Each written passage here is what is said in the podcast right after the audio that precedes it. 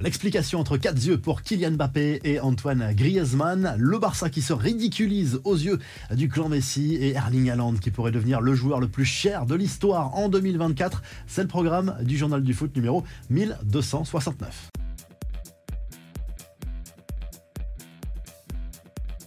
J-1 pour France-Pays-Bas. Les choses sérieuses vont commencer pour l'équipe de France avec cette nouvelle campagne de qualification, cette fois pour l'Euro 2024. Cette rencontre face aux Néerlandais se jouera vendredi soir dans un stade de France à guichet fermé pour l'occasion. Didier Deschamps a déjà sa compo d'équipe en tête. A priori, il devrait partir sur un 4-3-3 avec Mike Maignan dans les buts, bien sûr, Oupa Mécano, Konaté dans l'axe de la défense, Théo Hernandez et Jules Koundé sur les côtés. Le trio Rabiot, Chouameni, Griezmann au milieu de terrain. Ça avait bien marché lors de la dernière Coupe du Monde et Randall Colomwani devrait être aligné à la pointe de l'attaque avec Kingsley Coman et Kylian Mbappé à ses côtés. A priori, Olivier Giroud plutôt sur le banc au coup d'envoi. L'actu des Bleus, c'est aussi les suites de la petite polémique liée à l'attribution du brassard de capitaine à Kylian Mbappé. L'attaquant parisien a déjà pris les choses en main et s'est entretenu avec son coéquipier pour éviter tout malaise et pour apaiser la situation. Peu de choses ont filtré de cet échange, mais selon l'équipe RMC Sport, Mbappé aurait fait comprendre à Griezmann qu'il comprenait sa déception. Pas question pour le joueur du PSG de s'accaparer le leadership en sélection. L'attaquant des Colchoneros et Olivier Giroud garderont le même statut au niveau de l'influence dans le vestiaire. Les infos et rumeurs du mercato, Erling Haaland va-t-il devenir le joueur le plus cher de l'histoire? Scénario plus que probable en cas de transfert de l'attaquant norvégien. As confirme que le Real Madrid maintient le contact avec l'entourage du joueur. Objectif, le faire venir en 2024 à condition de pouvoir le déloger de Manchester City. Mais il y a cette fameuse clause pour faciliter un départ à l'issue de la saison prochaine. Il faudrait tout de même débourser entre 220 et 240 millions d'euros. De son côté, le média Defensa Affirme que le club merengue cible également Victor Osimhen dès cet été, avec ces deux-là plus de place pour Kylian Mbappé. Pour recruter le buteur nigérian Florentino Pérez devra faire un chèque de 150 millions d'euros environ. Les détails de l'offre honteuse que prépare le Barça pour faire revenir Lionel Messi cet été. Le clan de l'international argentin ne veut pas entendre parler de négociations pour un futur salaire inférieur aux 40 millions d'euros qu'il perçoit actuellement au PSG. Sauf que le Barça est très loin du compte. C'est presque humiliant pour Messi. Selon El Chirin Guito, le club catalan lui offrirait un contrat d'une saison plus une autre en option, rémunéré à hauteur de 6 à 7 millions d'euros par an.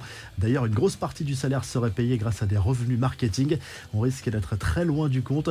Le message fort de Marco Verratti à propos de son avenir, même s'il n'exclut pas de revenir un jour en Italie, le milieu de terrain a de nouveau clamé son amour pour le PSG lors du rassemblement avec la Squadra Azzurra. Il affirme qu'il veut également gagner la Ligue des Champions avec le club parisien avant d'envisager quoi que ce soit. Verratti qui a également fait son mea culpa à propos de son erreur lors du match contre le Bayern en Ligue des Champions.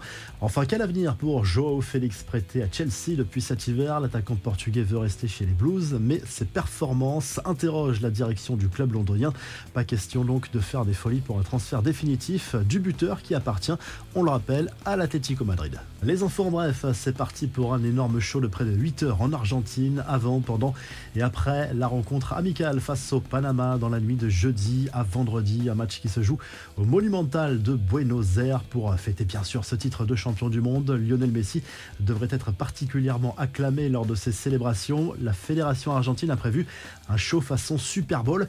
Une pluie d'hommage pour Mesut Ozil qui a annoncé sa retraite à l'âge de 34 ans seulement. Le milieu de terrain allemand qui n'a joué que 7 matchs à cette saison en raison de blessures à répétition a choisi de raccrocher définitivement les crampons. Il était arrivé l'été dernier à Başakşehir, un club d'Istanbul. Il sera donc passé par Schalke 04, le Werder Bremen, le Real Madrid, Arsenal, Fenerbahçe et Başakşehir. Ozil en chiffre ses 645 matchs disputés en club pour 114 buts et 222 passes décisives.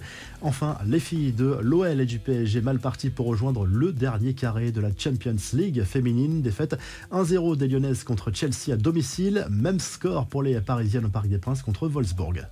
La revue de presse, on retrouve les frères Thuram à la une du journal L'équipe.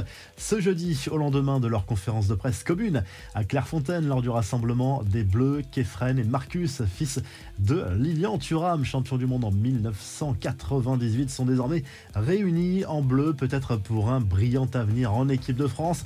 Du côté de l'Espagne, le journal Marca se penche à nouveau sur le futur de Jude Bellingham, le milieu de terrain anglais devrait quitter a priori le Borussia Dortmund cet été Manchester City et le Real Madrid sont sur le coup. Une opération qui devrait coûter environ 150 millions d'euros. Et du côté de l'Italie, la Gazette dello Sport se penche surtout sur le choc entre la Squadra Azzurra et l'Angleterre, programmé ce jeudi soir dans le cadre des éliminatoires de l'Euro 2024. Le match se joue à Naples. Il y a aussi l'Ukraine, la Macédoine du Nord et Malte dans ce groupe. Si le journal du foot vous a plu, n'oubliez pas de liker et de vous abonner. On se retrouve très rapidement pour un nouveau journal du foot.